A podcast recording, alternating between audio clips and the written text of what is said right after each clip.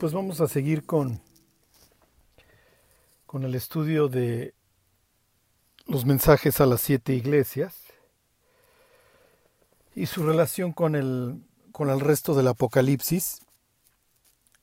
Este les había comentado que les iba a hablar un poquito de la agenda porque pues definitivamente se ve una agenda estructurada de años para la destrucción de, de la humanidad.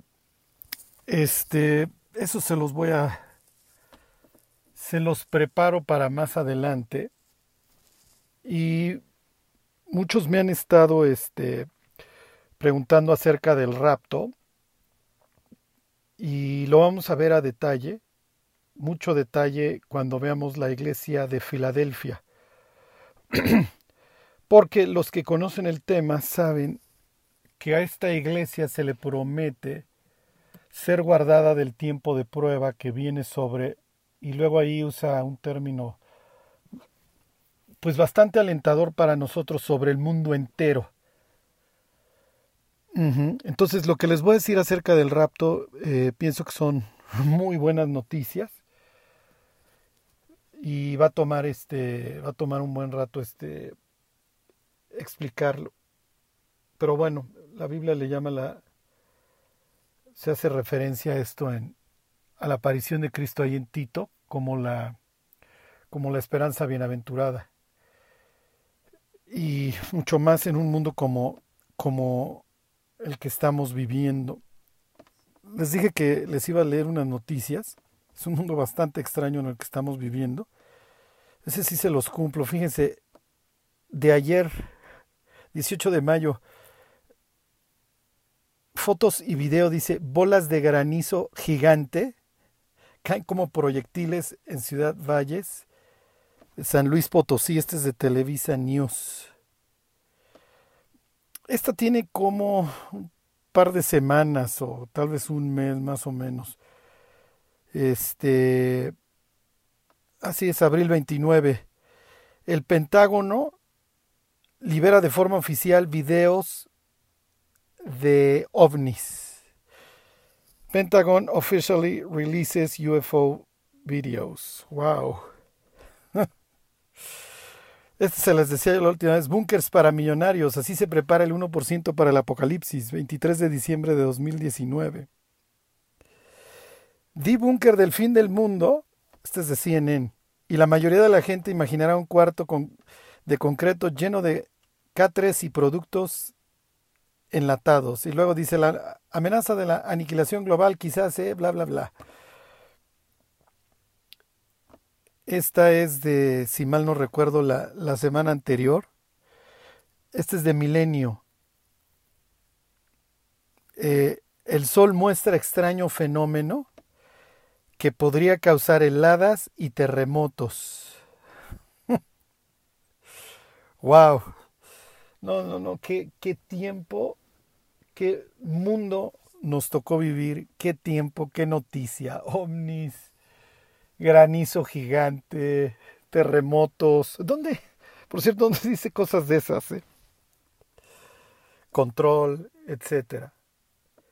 Bueno, pues regresando a lo que a lo que sigue, ya veremos capítulo 6 en adelante todos estos temas. Y de hecho, cuando les hable del rapto, tenemos que hablar, este, tocar el tema de capítulo 6 de, de Apocalipsis. Ok. Dice Apocalipsis 2.18, y escribe el ángel de la iglesia en Tiatira, el Hijo de Dios el que tiene ojos como llama de fuego y pies semejantes al bronce bruñido. Esta es la forma en la que Dios se presenta, en la que Jesús se presenta a esta iglesia. Y desde el instante, desde la forma en la que se presenta, ya sabemos que obviamente tiene algo que ver con lo que está sucediendo en esa iglesia. Entonces, si se acuerdan, a Éfeso se presenta como el que tiene las siete estrellas en su mano y el que se pasea entre los siete candeleros. ¿Qué le está diciendo a los efesios? Que ya se sienten mucho porque saben mucho, pero el que anda en medio de los siete candeleros y el que controla todas las cosas es Dios y al final de cuentas estaban haciendo un oso. ¿Cómo se presenta a la iglesia de Esmirna, el que estuvo muerto y vivió? O sea, le está diciendo que, que la muerte no es el fin, al contrario, es el principio. Y que Cristo resucitó de los muertos y con esa esperanza ellos van a enfrentar lo que sigue. ¿Cómo se dirige a la iglesia de Pérgamo? El que tiene la espada aguda de dos filos dice esto. Al final de cuentas, no es, no es el gobernador provincial en Pérgamo, es Dios el que tiene la última palabra. Y esa espada, ¿se acuerdan?, la va a utilizar contra aquellos que sigan la doctrina de Balaam que ya había infectado y estaba pudriendo esa iglesia. Entonces, la pregunta de los 64 mil es, ¿por qué Jesús se presenta como el Hijo de Dios frente a la iglesia de Tiatira. Y como lo vimos en el, en el, caso de las tres iglesias anteriores, el tema de esta iglesia también lo puedes resumir en dos o tres palabras, dos o tres enseñanzas muy concretas que Dios tiene para la iglesia. ¿Se acuerdan? En el caso de Éfeso pudieras decir dos palabras, tienes este tienes perseverancia, tienes conocimiento, pero también falta el porqué. O sea, ya, ya lo perdieron, entonces necesitan ir a la cruz. En el caso de Esmirna tienes la perseverancia, la fidelidad hasta la muerte. En el caso de, de Pérgamo tienes comunión, ¿se acuerdan? Eso es lo que se le promete a los que no entren a la doctrina de Balaam. O comes cosas sacrificadas a los ídolos, o, o, o tienes comunión con el mundo, para acabar pronto, o tienes comunión con Dios y Dios te promete una comunión eterna con una total absolución, ¿se acuerdan de la piedrita blanca? Con un nuevo nombre en donde olvídate de tus pecados, olvídate de tu pasado, olvídate de la culpa, vas a tener una comunión perfecta conmigo. Ok, en el caso de Tiatira, tienes también un tema que va recorriendo toda esta historia, toda esta iglesia. Si tú sabes por dónde va la pichada, por qué se refiere Jesús a sí mismo como el Hijo de Dios, tú ya entiendes todo. ¿Ok? O si te acuerdas de una persona relacionada con la Tiatira, en, con Tiatira en el libro de Hechos y lo que vendía, tú ya sabes por dónde va la pichada. Tú ya entiendes por, o sea, de qué se trata. ¿De qué se trata? De lo que va a hablar. Ajá. Arranca y termina con con el mismo pasaje citado. Acuérdense que el Apocalipsis se dedica a tomar cosas de, la, de toda la Biblia realmente, ¿ok? De toda la escritura.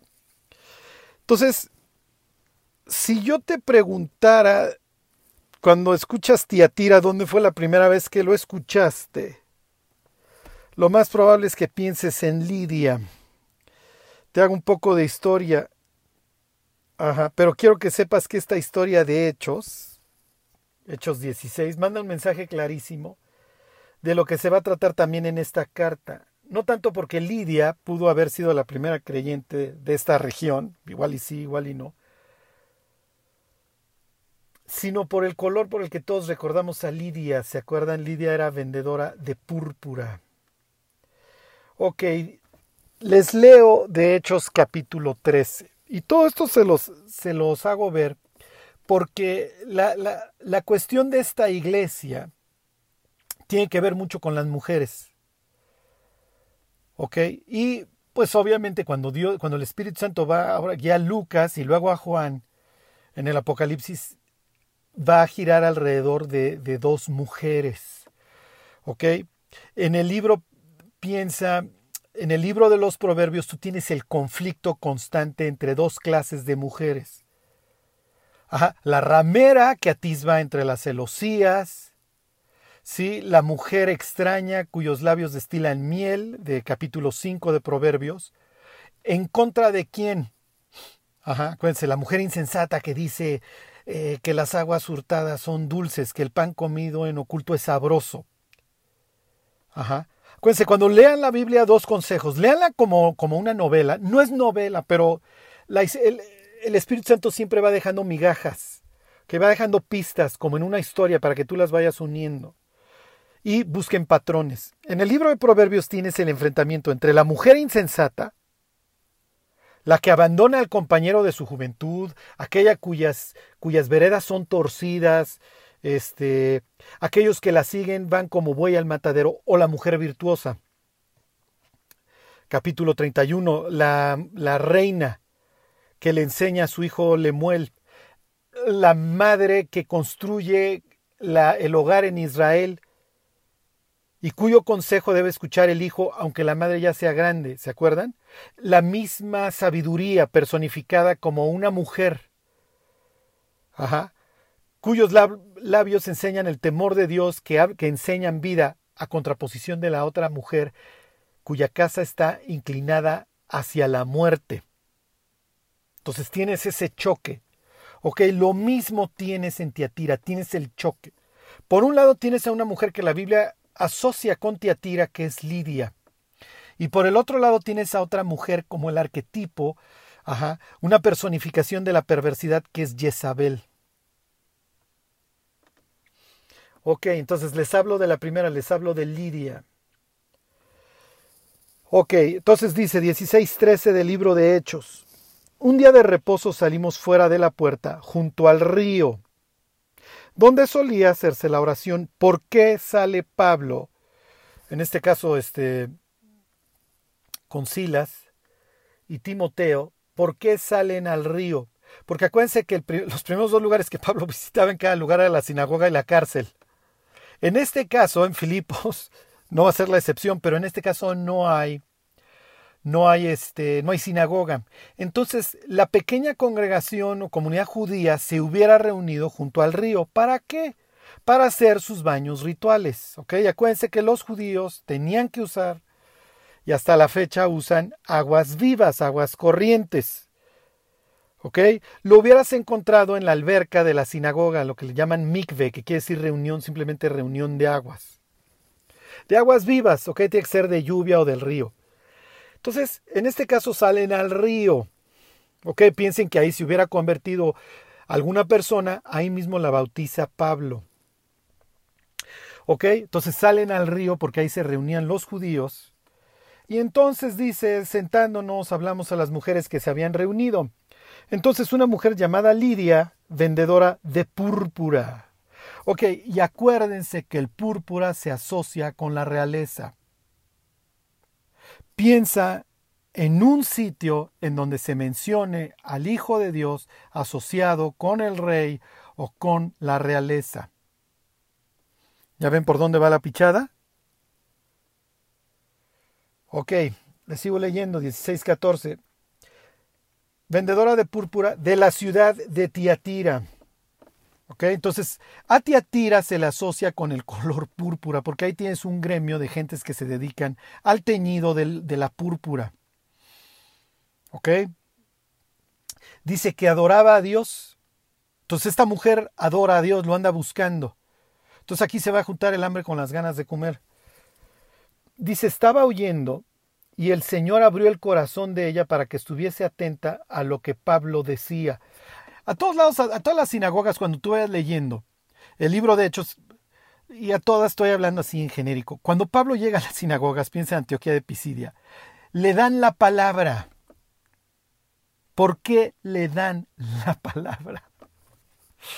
Ok. O sea, no es como que llegara cualquier hijo de vecino a la plática y a ver, ¿por qué no nos hablas? Ajá. O sea, tú llegas a la célula y que le den, que le den al Chelas la palabra el primer día que va. Esto puede acabar en un desastre. ¿Ok? Aquí no. ¿Por qué le dan la palabra a Pablo? Porque Pablo es el discípulo de Gamaliel. Entonces empieza el rumor de que entró un discípulo de Gamaliel, de una vaca sagrada, y es natural. Oye, si tienes una palabra de exhortación para el pueblo, por favor. Y aquí es natural, pues ya llegó. Oye, ¿quién eres? Soy Saulo de Tarso, discípulo, estudié a los pies de Gamaliel. Bueno, pues por favor, cuéntanos algo. Ok. Y entonces Pablo está hablando y cuando fue bautizada, dice el versículo 15, y su familia, ¿dónde se bautizó? Bueno, pues ahí se convirtió y ahí mismo Pablo la bautizó. No solamente ella, sino también su familia, dice, nos rogó diciendo, si habéis juzgado que yo sea fiel al Señor, entrad en mi casa y posad y nos obligó a quedarnos. Ok, entonces ahí tienes un dato, un, vamos, un destello, un detalle que el Espíritu Santo quiere que conozcas de Lidia que no, solamente que es vendedora de púrpura, sino que practica la hospitalidad. Entonces, inmediatamente el Espíritu Santo la está presentando como una mujer virtuosa. piensa en este piensa en Rebeca. Viene de un largo viaje este Eleazar y con la cantidad de camellos y entonces ella le dice, "Te voy a dar de beber a ti y a tus camellos." Sí, el problema es que los camellos beben más más menos 80 litros de agua. Entonces se ha de haber tardado un rato. Sí, dándole de beber a los 10 camellos que traía aquel, o no me acuerdo cuántos traía. Pues se ha de haber tardado bastante dándole de beber a los camellos. Entonces aquí el Espíritu Santo, ¿qué es lo que está diciendo Lidia? Lidia es una mujer virtuosa. Adora a Dios, está dispuesta a que Dios abra su corazón, está dispuesta a sujetarse a lo que Pablo diga, está dispuesta a someterse al bautismo. Ella pudo haber hecho, a ver, yo soy judía, a ver muchachos, yo soy vendedora de púrpura, ¿qué tienes tú que andarme sumergiendo en el agua? No, estoy dispuesta a sujetarme a lo que tú digas, está bien, y si consideras que soy digna, por favor pasa a mi casa. Y entonces los obligó a quedarnos. Entonces, lo que recordamos la mayoría acerca de Lidia son básicamente tres cosas. Que Dios abrió su corazón, que vendía púrpura y que era de Tiatira y diríamos que es una mujer virtuosa. ¿Okay? Cuando me convertí y llegué a la congregación estábamos estudiando el libro de Hechos. Si yo llegué por ahí del capítulo 13. y, y después de leer esta expresión de que de que Dios abrió el corazón de Lidia. Después de eso, siempre que le hablaba de Cristo a alguien, le pedía a Dios que le abriera el corazón para que escuchara la voz de Dios. Entonces me da, me da mucha nostalgia este pasaje, este pasaje de Lidia. Este, bueno, ok. Entonces, dicho lo anterior, el color con el que se le identifica por su negocio es el púrpura. Y entonces aquí, como te digo, Dios da una pista de por dónde va la carta a Tiatira. Entonces, el color púrpura tiene que ver con la realeza. 52 veces se menciona en nuestra Biblia el término, de los cuales la mitad, 26, están en Éxodo. Con relación, obviamente, la mayoría, si no es que todos, al tabernáculo. ¿Dónde va a vivir el rey del universo? Pues el rey va a vivir en un sitio, ¿ok? En donde muchas veces tienes el color púrpura. Luego tienen menciones, por ejemplo, a cómo vistieron a Mardoqueo cuando lo quiso honrar a Suero.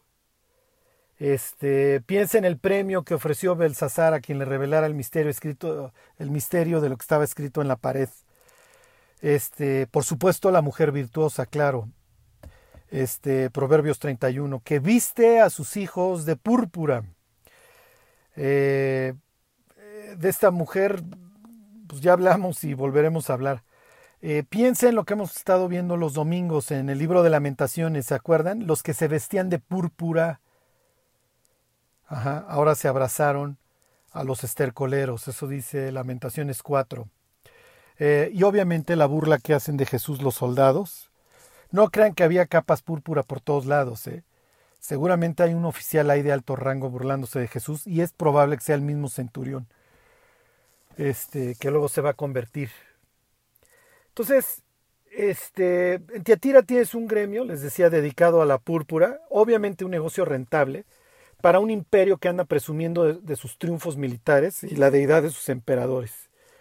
¿Ok? Entonces la carta inmediatamente a Tiatira empieza adentrándose en el tema, el Hijo de Dios. ¿Ok? Entonces de entrada les digo, ¿qué tiene, de qué trata esta carta? Ya no les doy vueltas. Esta carta tiene que ver con una sola cosa, con el dominio, con el poder. No, no, no, no solo con una cosa, o sea, vienen varios temas. Pero el tema central es el poder, es el dominio. ¿Ok? Y aquí, miren, me acuerdo cuando memorizaba yo la carta a los Corintios estas palabras, y ojalá reinases para que nosotros reinásemos con vosotros. Los corintios dijeron, me importa un bledo lo que me enseñó Pablo, mis pastores, etcétera. No les guardo ningún respeto ni ningún agradecimiento. Y Pablo les dice, pues ojalá reinaran para que nosotros reináramos con ustedes. Entonces, acuérdense, y este va a ser el tema de la carta, el que se humille será enaltecido. ¿Queremos reinar en el futuro? Para eso fuimos creados, ¿eh? Y señoré, ¿se acuerdan? Sobre los peces del mar y sobre las aves del cielo y sobre las bestias de la tierra. Todo lo sujetó debajo de sus pies. Pero quisimos más, quisimos más, a fuerza. Se trata de reinar independientes de Cristo. Se trata de que se haga nuestra soberana y no funciona, no sirve. El modelo de servicio es Cristo. Ahorita les enseño una escena increíble de los evangelios. ¿Ok? Entonces es muy importante dónde queremos reinar y por qué quisiéramos en un momento dado reinar. Y cuál es la forma en la que delante de Dios, esto es lo importante, obtenemos autoridad. Y, miren, más adelante me voy a referir a, a Daniel capítulo 12. Pero más allá de cualquier cosa, estos estudios de Apocalipsis, yo, lo, que, lo que yo quiero es que nos lleven a tener una mayor comunión con Dios, entendamos sus caminos y que nos ocupemos de lo más importante de la ley, la justicia, la misericordia y la fe. Porque la iglesia de Tiatira va a traer un desastre peor que los vecinos al noroeste. Sí. Las iglesias, se los puse este, en los primeros estudios, hay una, una gráfica de las siete iglesias, están, están en sentido del reloj y el mensaje va en el sentido del reloj. Esto tiene que ver, pero les comento esto simplemente para hacerles el comentario. Al, noroeste de Tiatira, tienes el oso que se están aventando los de Pérgamo, teniendo ahí a Balaam. Pero estos no cantan malas rancheras. Y el dolor que va a generar, que puede generar la iglesia de Teatira, es espantoso. ¿Por qué? Porque la iglesia de Teatira tiene que ver, número uno, con el dominio y número dos, con la muerte. Hay iglesias que lejos de producir vida, producen muerte. Y pueden tener perfectamente, al igual que los efesios, su doctrina. Pero van aplastando, como Jezabel, todo vestigio de Dios.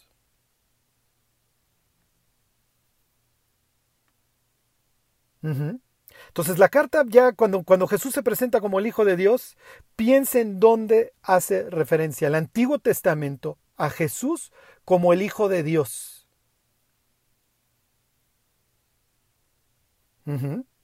Hay veces en que Dios se refiere a Israel como su hijo, así se refiere este en el Éxodo, deja ir a mi hijo, a mi primogénito. Está bien.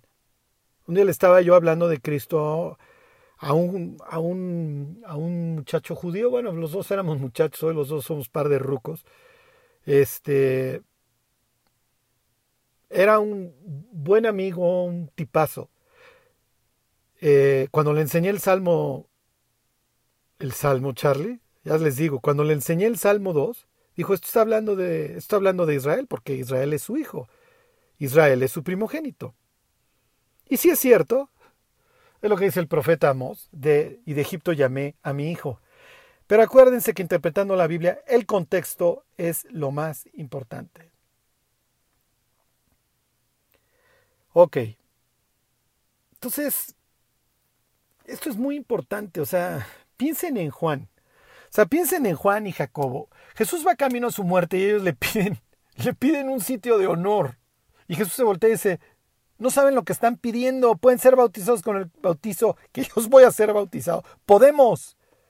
O sea, hay tantas veces que, que sacamos el pecho y creemos ciertas cosas hasta que finalmente nos pela los dientes el diablo y decimos, ajá, nos pone una zarandeada de aquellas y, y nos damos cuenta que tenemos a veces unos sueños de grandeza. Piensen en Baruch. Baruch el escriba de Jeremías. Dios le manda a decir, Baruch, casi casi, escúchate la serie de lamentaciones del Charlie. No sabes en qué va a acabar esto. Y tú pidiendo glorias. Dale gracias a Dios de que la vas a librar. Ya con eso. ¿Para qué quieres grandezas? Piensen, piensen en la última cena.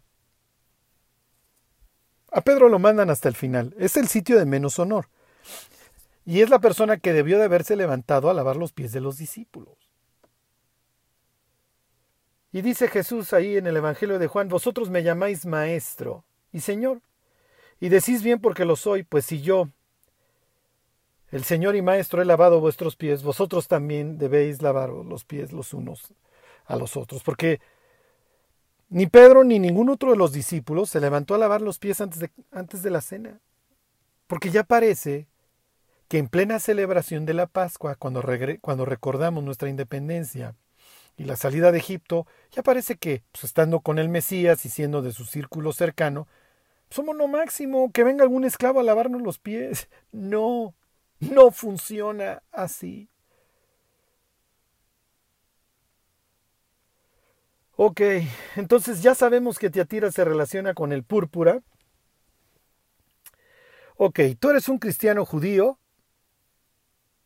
recibes la carta, la están circulando, recibes el Apocalipsis y ves que el Hijo de Dios te está hablando. Ok, entonces dice el Salmo 2, yo publicaré el decreto, Jehová me ha dicho, mi hijo eres tú, yo te engendré hoy. Y este, al igual que el Salmo 72 o el Salmo 89, son salmos que pudiéramos clasificar como reales. Reales de la realeza, son salmos que tienen que ver con la realeza, con el rey. ¿Ok? Del Salmo 89 ya vimos varios versículos, ¿se acuerdan? En la introducción. ¿Por qué? Porque de ese Salmo real se toman muchas palabras para describir a Jesús, como cuál el soberano de los reyes de la tierra, Salmo 89, el primogénito, Salmo 89, el testigo fiel, Salmo 89. En este caso, Juan va a tomar el Salmo 2, otro salmo que tiene que ver con la realeza, que tiene que ver con el rey, y lo va a citar ampliamente al principio y al final.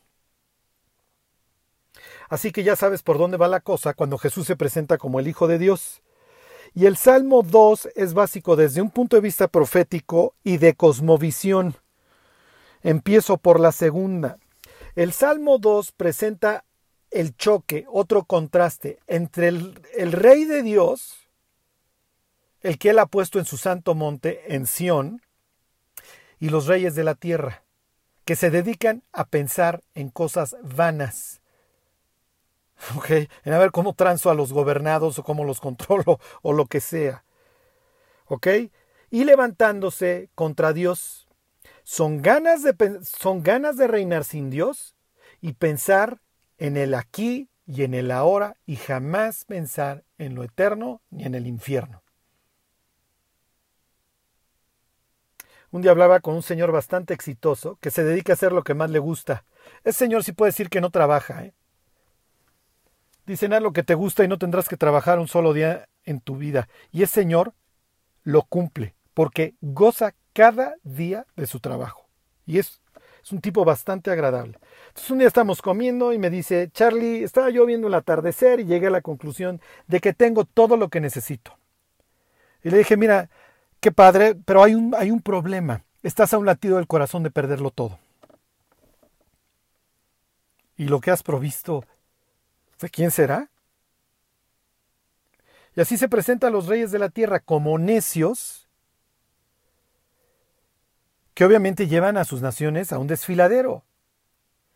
Desde, el, desde un punto de vista profético, el Salmo 2 te presenta a un rey distinto a los necios con dos características. Número uno, que es puesto por Dios, y número dos, que es el Hijo de Dios. Entonces te pregunto, no, no, no, y bueno, viendo las circunstancias, olvídate. ¿Cómo te parecería vivir en un sitio en el que puedes andar como niño por las calles, léase, sin cartera y sin llaves? un sitio en el que no hay violencia, no hay abogados, no hay doctores, no hay tapabocas, No hay pistolas, no hay escasez, no hay contaminación, no hay pobreza, no hay dolor, no hay gente tirada en las calles. Esta es precisamente a la clase de sitio a la que Dios te llama a gobernar. De eso se trata la carta de Tiatira. ¿Quieres reinar ahora en términos del mundo? Adelante, lo podemos hacer y echarle todas las ganas a nuestra candidatura y pagar los millones que haya que pagar para llegar a ese puesto. ¿O queremos reinar con Cristo en un mundo perfecto? La decisión se tiene que tomar hoy. Y para ganarse un puesto allá, habrá que sujetarse al rey desde aquí. Piensa en David cuando, cuando está huyendo de cueva en cueva. Este, este tiempo me, me ha ayudado mucho a, a encontrarme con mi hija. Y este... Es que me, me, quedé pensando porque todas las noches le voy contando de la Biblia. Y antier estaba yo precisamente contándole de la historia de, David en cueva, entre cueva y cueva. Y ya se imaginarán las carcajadas cuando David le perdona a Saúl la vida en la cueva. Cuando me preguntó qué es cubrir los pies. Bueno, pero bueno, regresando al tema, piensa en David huyendo de cueva en cueva.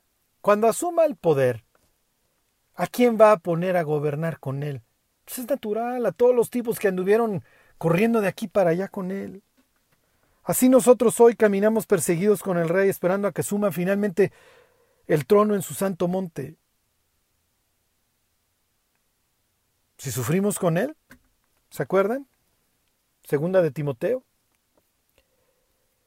Entonces, el mismo rey Jesús usó la corona de espinas antes que la de oro.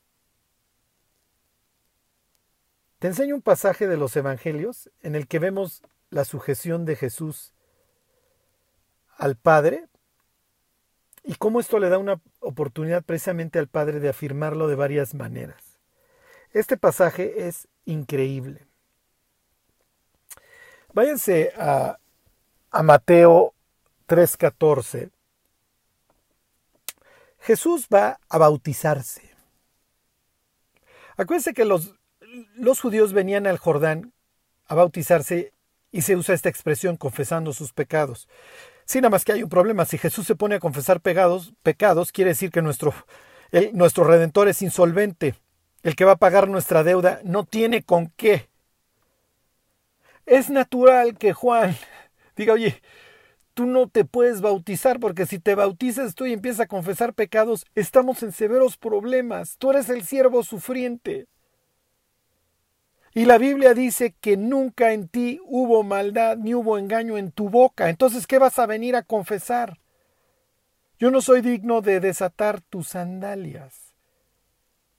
Y además tú bautizas con el Espíritu Santo y fuego. ¿Qué vienes a hacer aquí al riachuelo este llamado el Jordán? Y entonces dice Mateo 3:14, más Juan se le oponía diciendo, yo necesito ser bautizado por ti, ¿y tú vienes a mí? Pero Jesús le respondió, deja ahora porque así conviene que cumplamos toda justicia. Entonces le dejó. Jesús está sometiendo al bautizo de Juan el Bautista. Está poniendo un sello de autoridad y de legitimidad en el ministerio de Juan. Jesús no tendría que hacer esto, ¿eh? Pero Jesús es un ejemplo de sujeción y de obediencia. Entonces, ándale, Ok, fíjense la maravilla que sigue. Y entonces dice el 16, y Jesús después que fue bautizado, subió luego del agua, y aquí que los cielos fueron abiertos, y vio el Espíritu de Dios que descendía como paloma y venía sobre él. Esto es una, esto es una fotografía increíble. El Espíritu Santo desciende como paloma y obviamente cuando viene descendiendo, como una paloma viene revoloteando. Es el verbo que se utiliza en Génesis 1.2 para describir el Espíritu Santo que se movía sobre la faz del abismo, sobre estas aguas revueltas. ¿De dónde está saliendo Jesús? Jesús está saliendo de las aguas. ¿Ok? Y luego viene la voz. He aquí mi siervo, yo le sostendré, he quien mi espíritu tiene contentamiento. Les estoy citando el libro de Isaías. La voz, que, la voz que se va a oír va a decir, y una voz de los cielos que decía, este es mi Hijo amado, en quien tengo complacencia. Los judíos distribuían la Biblia y hasta la fecha lo hacen en tres secciones. La ley, los escritos, bueno, la ley, los profetas y los escritos. ¿Ok? Torah, Nevi'im quiere decir profetas y Ketuvim, Ketuv, ajá, este, escrito, Ketuvim escritos. Y Jesús usa los tres para hablar de sí mismo, es lo que dice el Evangelio de Lucas. Ok, entonces tienes los escritos, tienes los profetas y tienes la ley. En esta frase tienes a los tres. Este es mi hijo, Salmo 2. Ahí tienes los escritos. Amado, ahí tienes Génesis capítulo 22. No me has rehusado a tu hijo Abraham, a tu único, dice nuestra traducción. En la Septuaginta dice a tu amado. Cuando tradujeron la Biblia, el Antiguo Testamento al griego, pusieron tu amado. Porque, ¿cómo llegaron a esa conclusión? Abraham no, Abraham no solamente tiene a Isaac, por ahí anda Ismael, pero este es el hijo de la promesa. Agapetos es la palabra. Este es mi hijo amado, Génesis 22, en quien tengo complacencia. Isaías, si mal no recuerdo, 42. En esta frase tienes una cita al Salmo 2, mismo que emplea Juan, a Génesis 22 y a Isaías 42. Tienes una fotografía increíble del Mesías. En una sola frase, Dios usa todo el Antiguo Testamento, la Torá, los profetas y los escritos. Obviamente Dios sabe cómo usar su libro, Él lo inspiró. Entonces, fíjate cómo cómo Jesús deja que Juan lo bautice y da este sello de aprobación a su ministerio. Ajá. Y tienes esta triple mención de Jesús. Ok.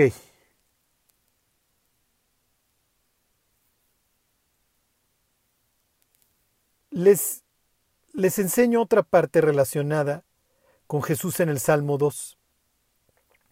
Dice el Salmo 2, Pídeme y te daré por herencia las naciones. Bueno, por eso es que los mexicanos, los colombianos, los argentinos, que gracias a Dios escuchan estos audios, por supuesto, los chilenos, costarricenses, etcétera, nicaragüenses. Bueno, el Mesías pidió las naciones y hoy las naciones están escuchando. ¿Y qué es lo que le dice Jesús al final a sus discípulos? Toda potestad me es dada en el cielo y en la tierra, id por tanto y haced discípulos en dónde? En todas las naciones. Este es el Rey justo que está invitándonos a gobernar.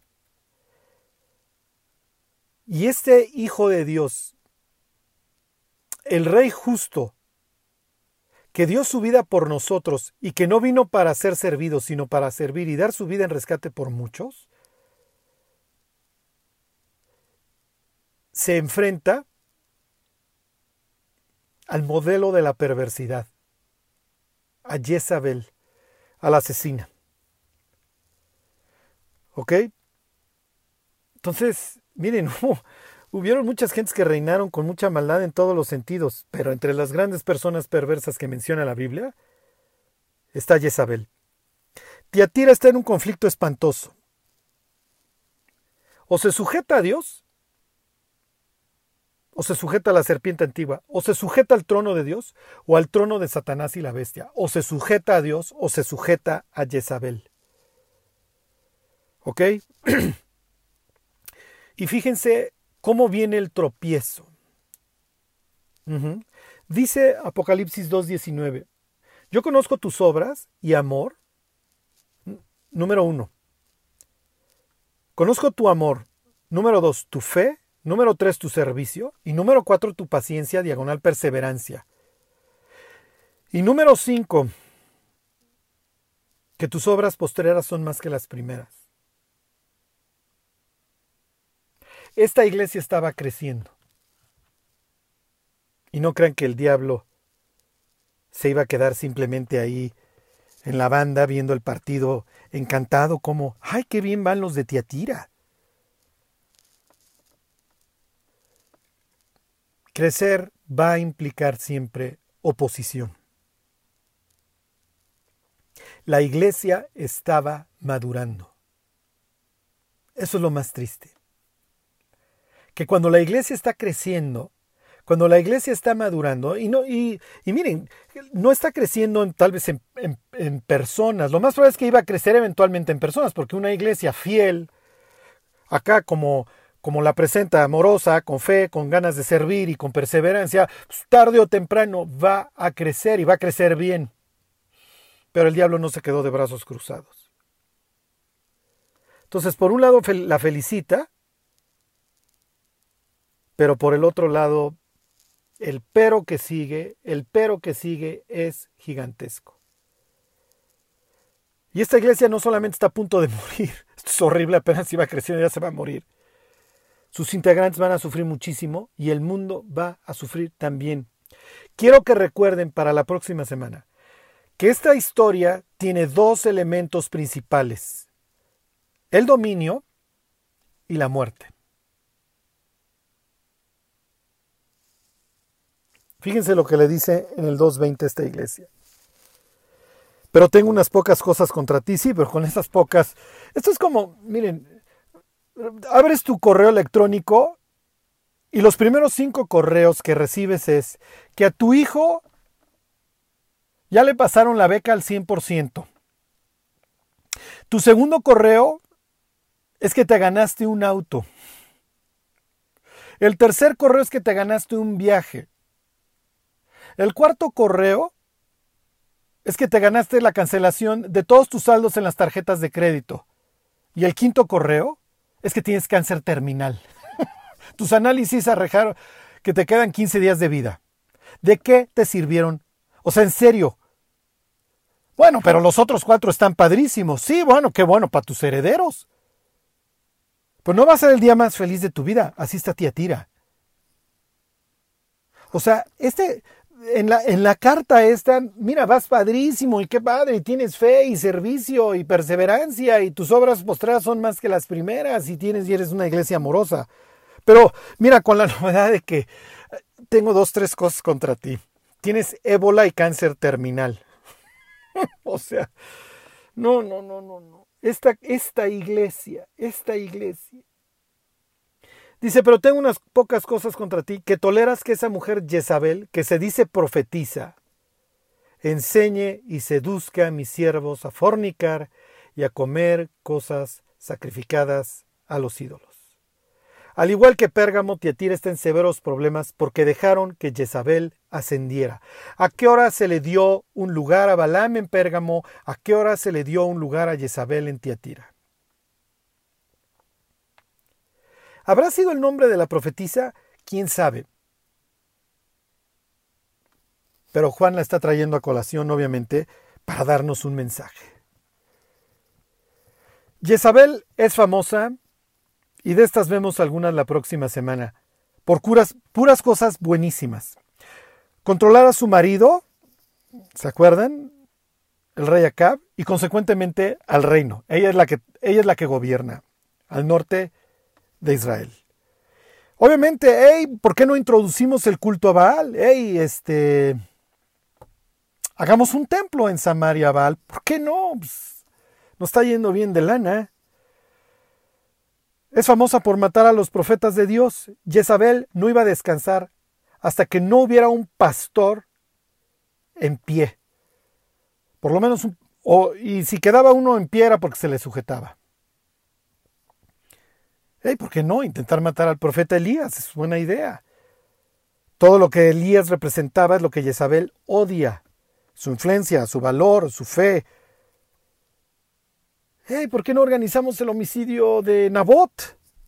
Claro, vamos a cambiar un, un campo de legumbres, una viña por un campo de legumbres. o sea, vamos a quitar la mansión y ponemos una choza. ¿Por qué no? En la heredad, esto lo vamos a ver el domingo, aunque ustedes no lo crean, tiene que ver con Lamentaciones 5. ¿Y por qué no lo matamos usando las reglas de Dios? ¿Alguien tiene una Biblia que me preste? ¿La usamos para destruir? ¿Por qué no intentamos seducir al rey, al nuevo rey de Israel, a Jehú?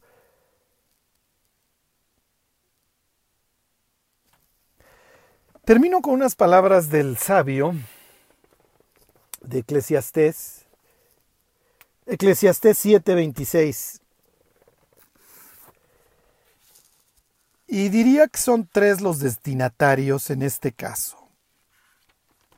En el caso de, de, Eclesiastés es el hijo de Salomón, más todos los que leyeran el libro. Aquí va para los solteros, los casados y las iglesias. Eclesiastés 7:26 ¿Y he hallado más amarga que la muerte? A la mujer cuyo corazón es lazos y redes, y sus manos ligaduras. El que agrada a Dios escapará de ella, mas el pecador quedará en ella preso. Esta es más amarga que la muerte. Y con eso va a herir a los creyentes de la iglesia de Tiatira Jesús. Es lo que dice. Con la muerte. Y a sus hijos heriré de muerte. Bueno, fíjense que fíjense que no amenaza a Jezabel con la muerte. ¿eh? Si mal no lo recuerdo, es a ella, perdón, es a sus hijos, a sus discípulos. Pues tenemos de dos para variar. ¿Queremos reinar? Vamos a tener que sujetarnos a Cristo con todo lo que ello implica.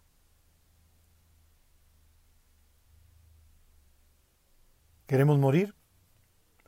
Simplemente seguirlo los pasos de Jezabel. Que Dios los bendiga. Y se alegró el pueblo por haber contribuido voluntariamente, porque de todo corazón ofrecieron a Jehová. Primera de Crónicas 29:9. Si deseas ofrendar para nuestro trabajo misionero, te invitamos a que des clic en el enlace que estaremos dejando en la descripción de nuestras redes sociales. Ve y sé bendición. Gracias.